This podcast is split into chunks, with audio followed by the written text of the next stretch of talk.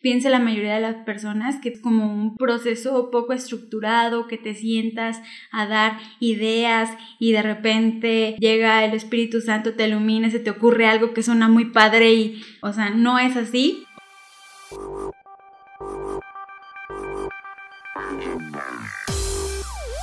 Hola aliados, bienvenidos de nuevo a Hackers del Marketing. El día de hoy estaremos hablando sobre uno de los primeros pasos en tu emprendimiento, que es ¿Cómo rayos le pongo a mi negocio? ¿Cuál es el nombre perfecto para mi negocio? Y para eso estará Diana Méndez con nosotros, como siempre, una mercadóloga muy chingona que es muy experta en estos temas. Hola. Hola Diana. Pues de una vez vamos a empezar, ¿no? Mi primera pregunta es, ¿qué es el naming o el proceso de poner el nombre de tu negocio? Mm, bueno, ¿qué es? Digo, una definición más allá de no hay, es la actividad de, de poner nombre a tu negocio. Y es una etapa que todo emprendedor pasa y que también es muy emocionante. Y digamos que también es como ese paso donde tú ya dices, en el momento que tú ya tienes el nombre de tu negocio, dices, efectivamente, ya empecé un proyecto, ya tengo algo, es como la primera piedra. Tú acabas de decir, ¿cómo le pongo el nombre perfecto? Primero, saber que no hay nombres perfectos, siempre el nombre que tú le pongas va a tener alguna carencia de algo. Es imposible llenar todos los requisitos de lo que sería un nombre perfecto, pero sí te puedes acercar a lo más y es muy importante saber que es un proceso muy estratégico y hay una metodología detrás, a pesar de lo que piense la mayoría de las personas que piensan que es como un proceso poco estructurado, que te sientas a dar ideas y de repente llega el Espíritu Santo, te ilumina, se te ocurre algo que suena muy padre y o sea, no es así o no deberías hacerlo así. Digo, como es un proceso creativo, no es una ciencia, eh, sí está sistematizado y hay una metodología detrás, pero no, primero lo que hay que saber es, primero borrarnos esa idea de que puede salir un buen nombre de una ocurrencia sin pensar en todas las cosas que debes de pensar antes de nombrar tu negocio. Quizá a lo largo de la conversación queden un poquito más claro todos esos puntos que, que dije, ¿no? Que fueron Muy bien, porque creo que sí fueron, creo que sí fueron algo de, de, temas. También quería preguntarte, ¿no? ¿Cuál es la importancia o por qué debemos hacerlo? O sea, ¿por qué debemos tomárnoslo no tan a la ligera? Principalmente porque el nombre mm, deberíamos, y aunque no, no es así en nuestra contabilidad, en nuestros negocios, no se pone el nombre de la marca como un activo de la empresa, o no es una cultura que se dé por lo menos en México.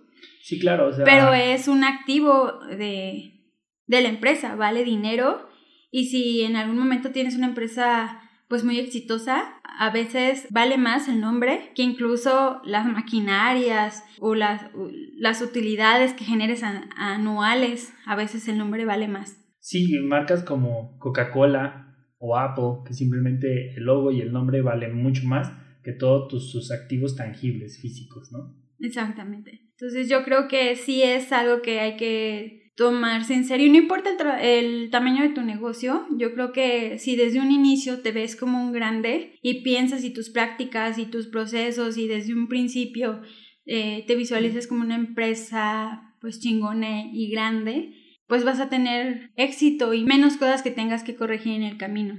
Como el nombre que corregirlo pues genera mm, se vuelve entre más avanzado estás en tu, en tu proyecto, en tu empresa, cada vez se vuelve más difícil. No, claro, de hecho, este, yo también quería preguntarte cuál es el momento indicado para darle el nombre a tu empresa. O sea, digo, a veces creo que se vale iniciar con algo provisional, ¿no? Pero teniendo en mente que es algo provisional. Mm, yo no lo vería así. Yo desde un principio, yo creo que es importante para reducir gastos futuros porque implica un gasto. Por ejemplo, tú ya pusiste el nombre de tu negocio y vas a requerir ciertos medios como por ejemplo unas tarjetas de presentación, que unas playeras, que ponerlo en una lona, que ya lo pusiste en el coche, que ya mandaste a hacer un flyer y ya...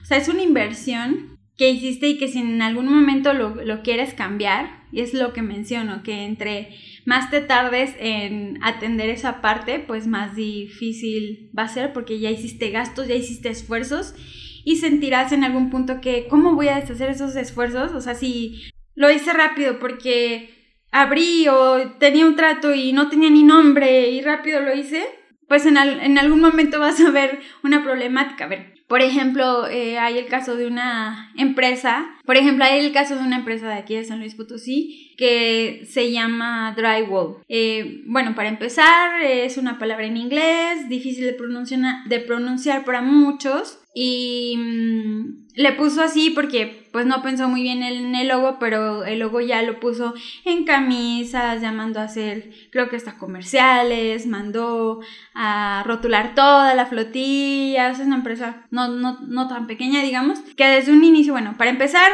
es, está en otro idioma. Justo es lo que te iba a decir, ¿no? Eh, el uso de, de, palabras en otro idioma. Bueno, y en este caso, aparte, Drywall es una marca registrada, o sea, no es una palabra. En algún momento que pues la empresa se empieza a tomar como más en serio, o por ejemplo, que decida el día de mañana franquiciar, pues se va a ver con esa limitante de que no se puede llamar así de entrada porque ya hay una marca registrada internacional que se llama así. Entonces, de entrada ahí. Es en inglés, es difícil de pronunciar. Gran parte, por ejemplo, de su público meta, de, su segmento, pues son albañiles, constructores, porque venden tabla roca, ¿no? Que tabla roca es otra marca. Es otra marca. Entonces, de hecho, de en el nombre tiene también eh, esa nomenclatura de, de tabla roca. Entonces, ¿Tú crees que un albañil, un tablarroquero va a llegar y a decir, ah, voy a drywall? O sea, de entrada eh, el nombre lo podría intimidar y ni siquiera lo, lo, lo, va a pronunciar. De hecho, hace poco hablábamos de, del ejemplo de, de un whisky que se llama William Lawson's, que muchos lo, lo conocerán. Y pues algún público millennial que nos escuche quizá recuerde los comerciales de esta marca de whisky y para los que no, bueno, se los cuento que es un comercial donde salía una persona como tipo, este estereotipo que tenemos de, sin ofender, de un godín, ¿no? Trajeado, queriendo pedir... Saliendo de la oficina. Saliendo de la oficina, que se fue por unos whiskies y pronunciaba de, como una manera muy simpática, rimbombante, William Lawson. Ah, ¿qué vas a tomar? Un William Lawson, ¿no? Eh, tú dices, ay, bueno, se les ocurrió. No, realmente ese, ese comercial fue muy estratégico porque el objetivo de la marca era hacer que la gente pidiera el whisky en, la, en los bares. Digamos que era como romper la vergüenza o romper este muro de esta palabra que se escribe de una manera muy distinta a la que suena en español. Sí, también. Entonces, o sea, ya ni siquiera es que está en otro idioma, sino que también... Lo que ven no es lo que suena. Exactamente, o sea, no, entonces, para la gente, se dieron cuenta, oye, ¿por qué no están pidiendo el whisky en México? ¿Por qué? Pues porque a la gente le daba pena ir y pedirlo y pronunciarlo mal, porque no sabían cómo se pronunciaba. Entonces, esos comerciales fueron para que la gente fuera familiarizándose con el nombre y cuando fueran a la cantina dijeran, mm, William Lawson's. Bueno, esta campaña fue tan exitosa que tú veías a la gente burlándose del comercial o diciendo esa frase en la calle. Ya, de hecho, fíjate que yo no recuerdo el comercial que tú mencionas. Yo recuerdo otro que era un close-up, o insert más bien, de una boca de una mujer pintada con los labios de rojo, o sea, muy sensual, en la cual veías la boca como pronunciaba, o sea, que es como nosotros aprendemos a hablar, o sea, viendo las bocas de los demás, cómo es que mueven los labios, la lengua, y decía William Lawson.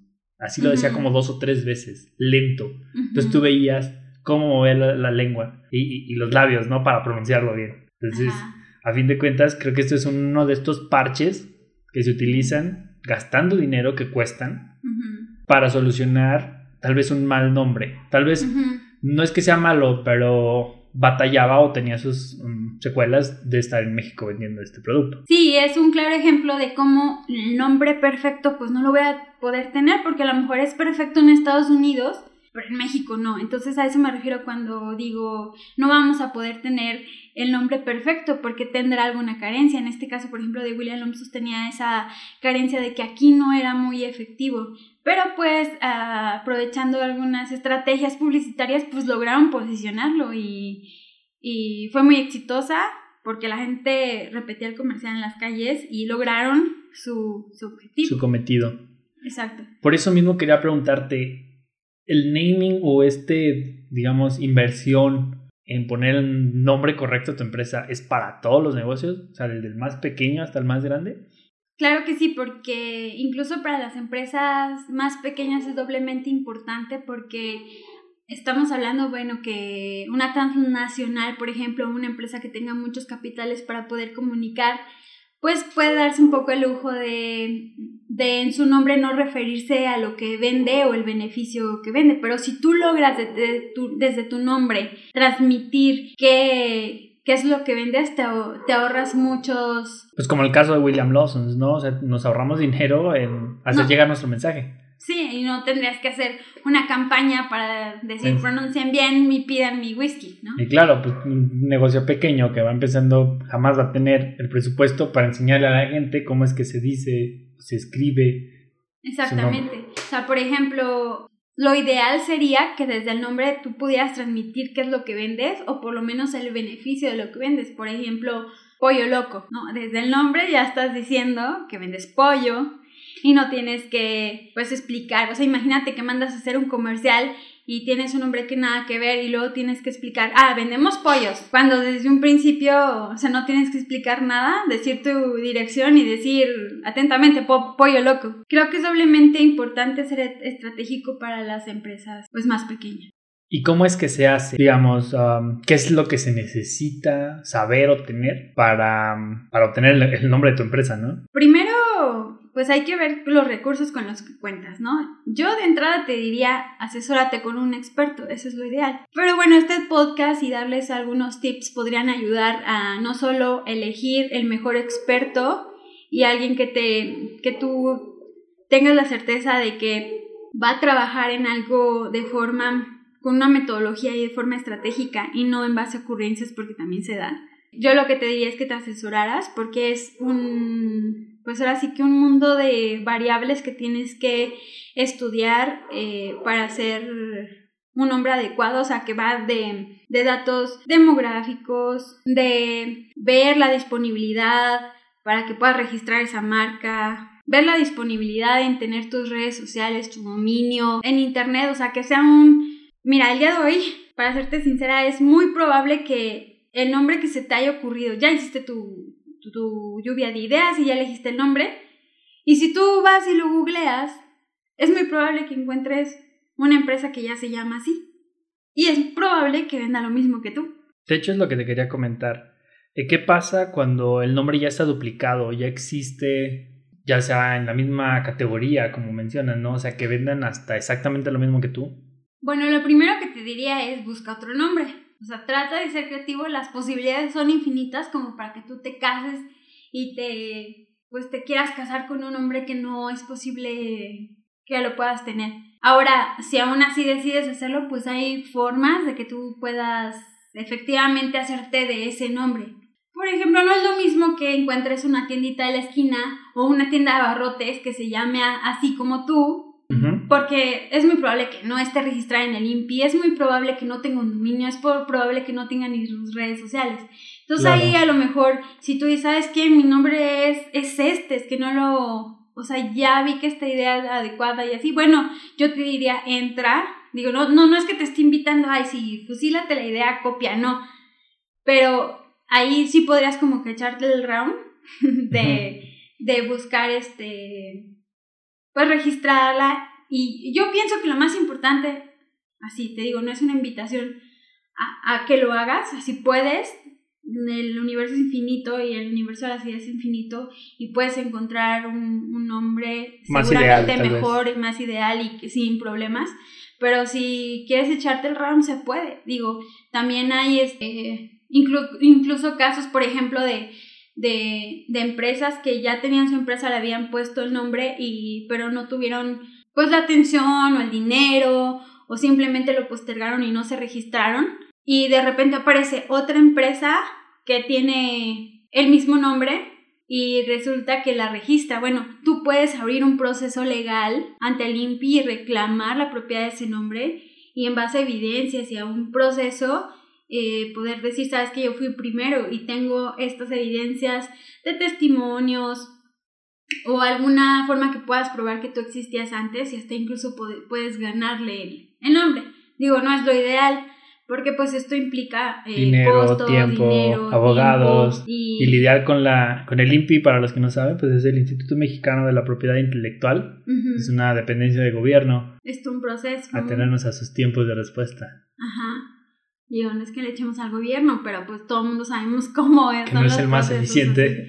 Exactamente. Entonces, a ver, yo diría que, ¿qué sería lo más importante? Pues que puedas tener la propiedad en Internet de, tu nombre. Es decir, que puedas, que tengas la, posibilidad de, porque ahí sí, si ya existe, por ejemplo, en Facebook, o sea, es importante que tengas la posibilidad de registrarte un Facebook, un, eh, un Twitter, un LinkedIn, si te dedicas a algo de business to business o algo más como empresarial de servicios profesionales, pues que puedas apartar ahí tu, la nomenclatura de tu nombre.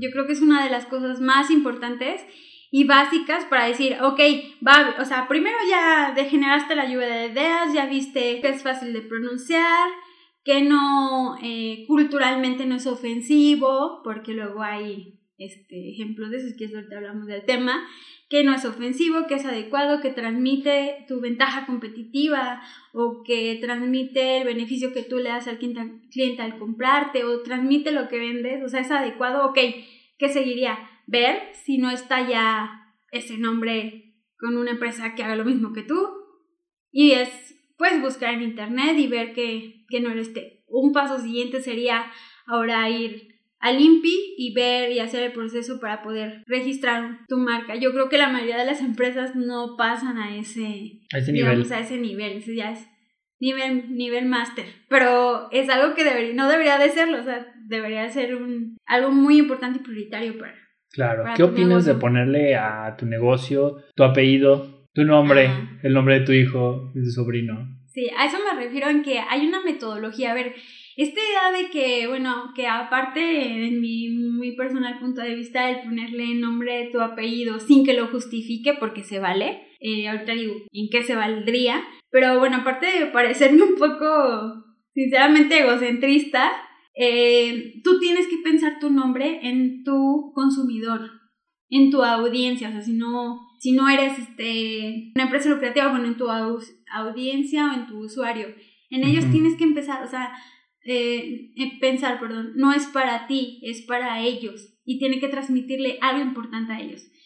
Yo me topo mucho eh, con emprendedores que dicen, ah, quiero hacer mi empresa, ya tengo nombre, ok, y a ver, ¿y qué significa ese nombre? Son las siglas de mis hijos, o sea, qué bonito que quieras... Incluir a tu familia, a tu historia, a tu legado, ¿no? Claro, porque para ti son súper importantes y son nuestra discusión, pero realmente eso no es importante para tu cliente final y la verdad es que no le importa. Y tú tienes que pensar tu marca, que es un negocio y lo tienes que pues ver con esa prioridad y seriedad, ¿no? De que lo más importante es que le transmita algo al cliente, no para ti, o sea, no es para satisfacerte a ti, es para satisfacer a tu cliente. Sí, exacto, ese es como un consejo muy importante, que nosotros muchas veces hacemos nuestro negocio con nuestras ilusiones y a lo mejor con un tema de autorrealización, pero a fin, al final del día realmente es, lo más importante es el cliente, el consumidor final, quien realmente va a tener que recordar este nombre y va a marcar y va a,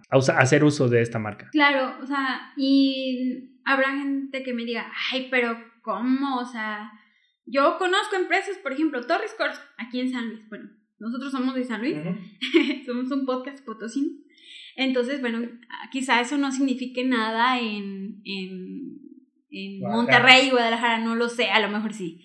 Pero aquí en San Luis, pues Torres Corso es un apellido de un pues empresario famoso. Este, creo que ya no lo es como era hace años. Em, pero ahora es político. la globalización lo... Sí, sí, sí. Lo opaco un poco.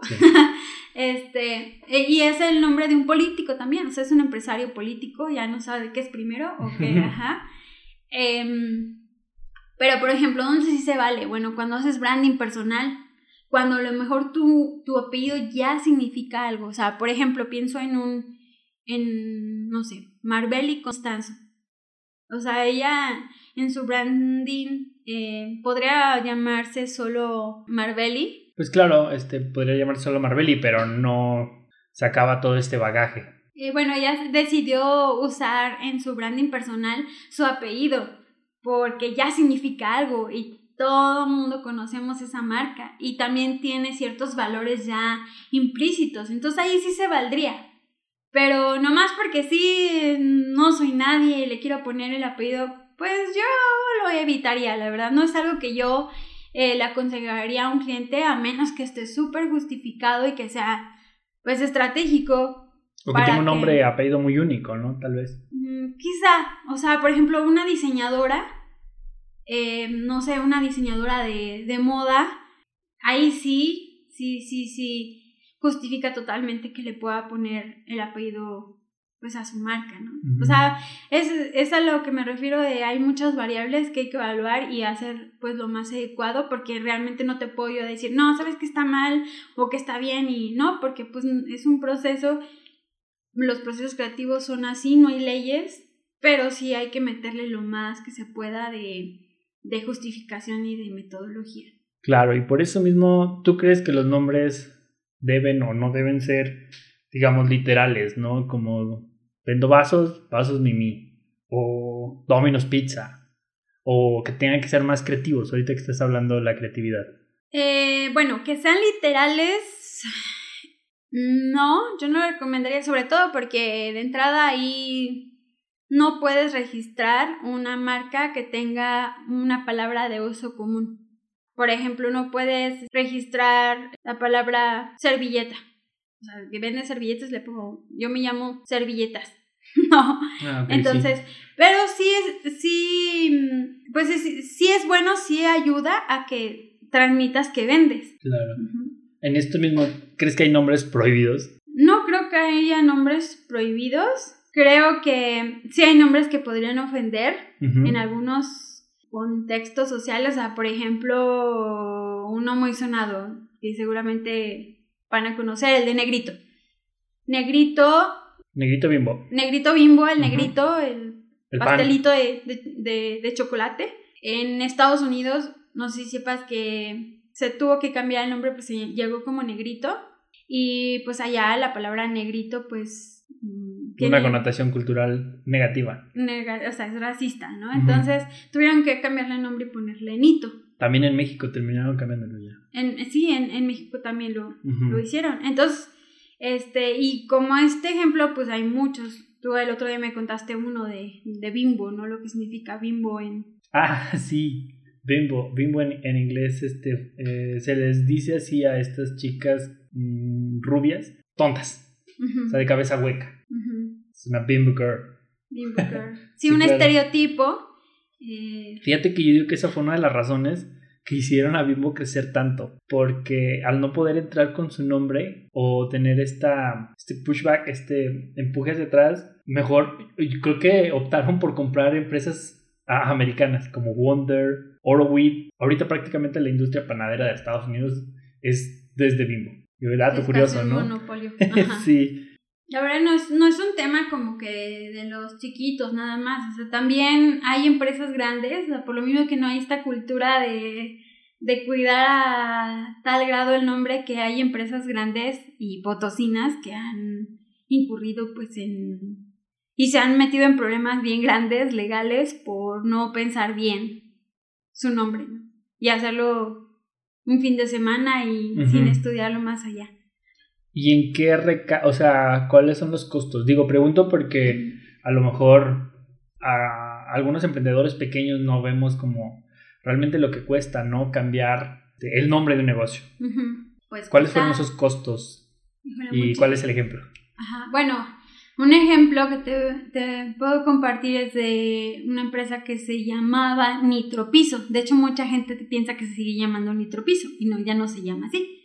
Eh, Nitropiso, em, pues tuvo un problema legal con la empresa Vitromex, que tiene un producto que se llama Vitropiso, pero es, así se llama el, o sea, realmente el nombre del producto, eh, o sea, la categoría se llama pisos de cerámica, pero ellos le llamaban Vitropiso.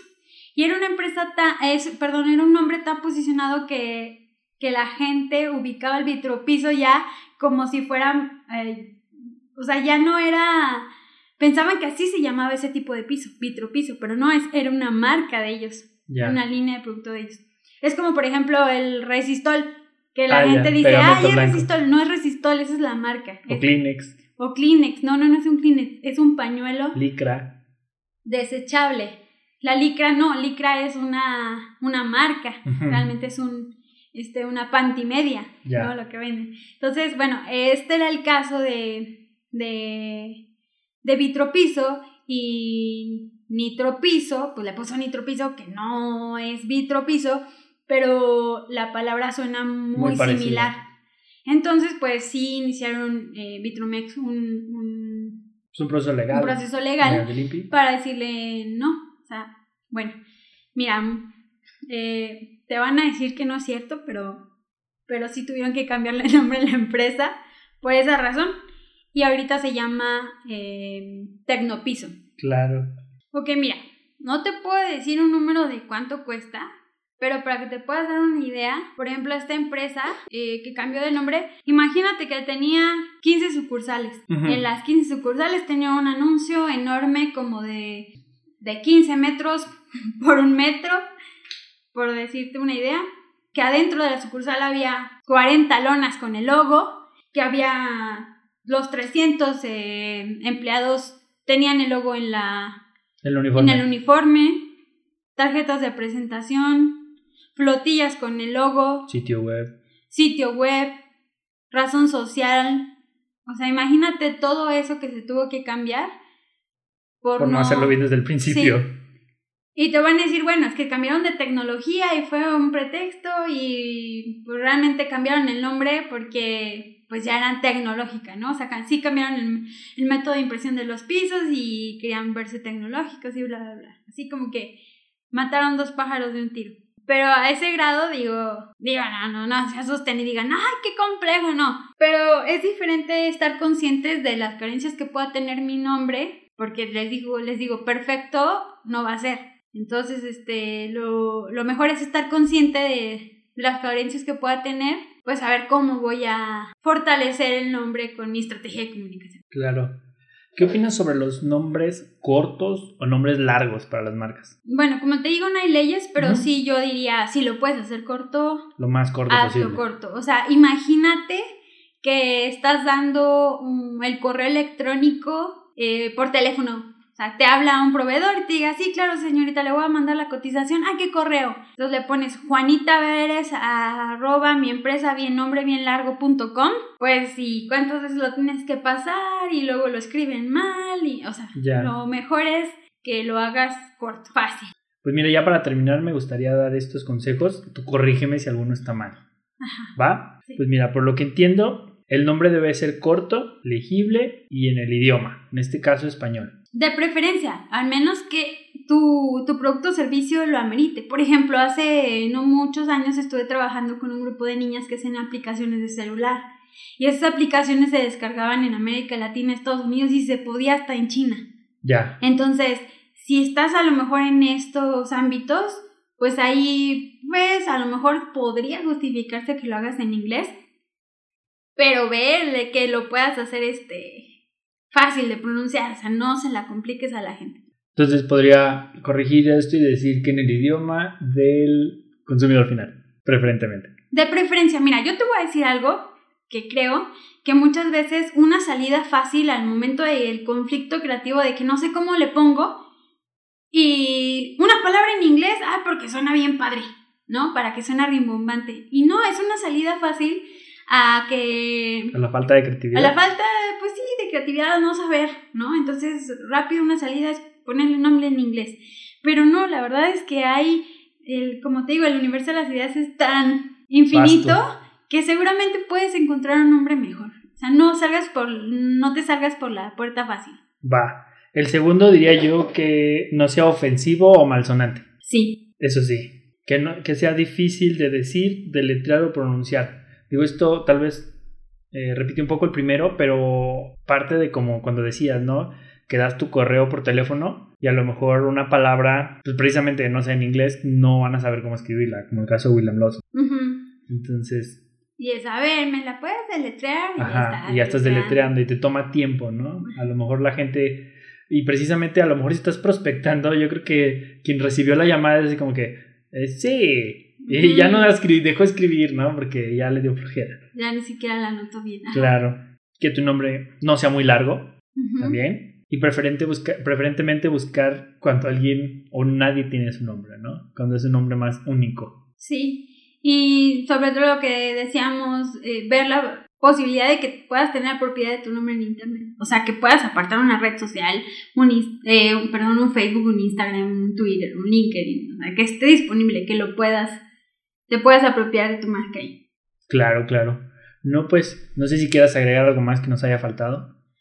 Ah, pues es que es un, es un tema muy larguísimo, hasta podríamos profundizar en cada uno de los aspectos de sonido y todo eso. Pues igual si nos lo piden, háganoslo saber y podemos ahondar en algún tema que de algo que les pareció aquí, igual podemos hacer un podcast solo de eso. Pero bueno, creo que dijimos como que lo, lo básico, lo mejor es asesorarte con un especialista eh, sobre todo si vas a invertir mucho en un negocio, o sea, si no estás probando, estás viendo a ver qué, o sea, si realmente ya te quieres aventar, pues a la grande, pues ya amerita que, que contrates a alguien. Y si no, pues estos consejos te podrían ayudar a, a poder diseñar un nombre lo, lo mejor posible, lo más adecuado. Eh, a disminuir tus riesgos de costo de rebranding, tal vez. Y no, no lo tienes que amar con locura, que, o sea, que te encante, pero mientras le encanta a tus clientes, con eso ya.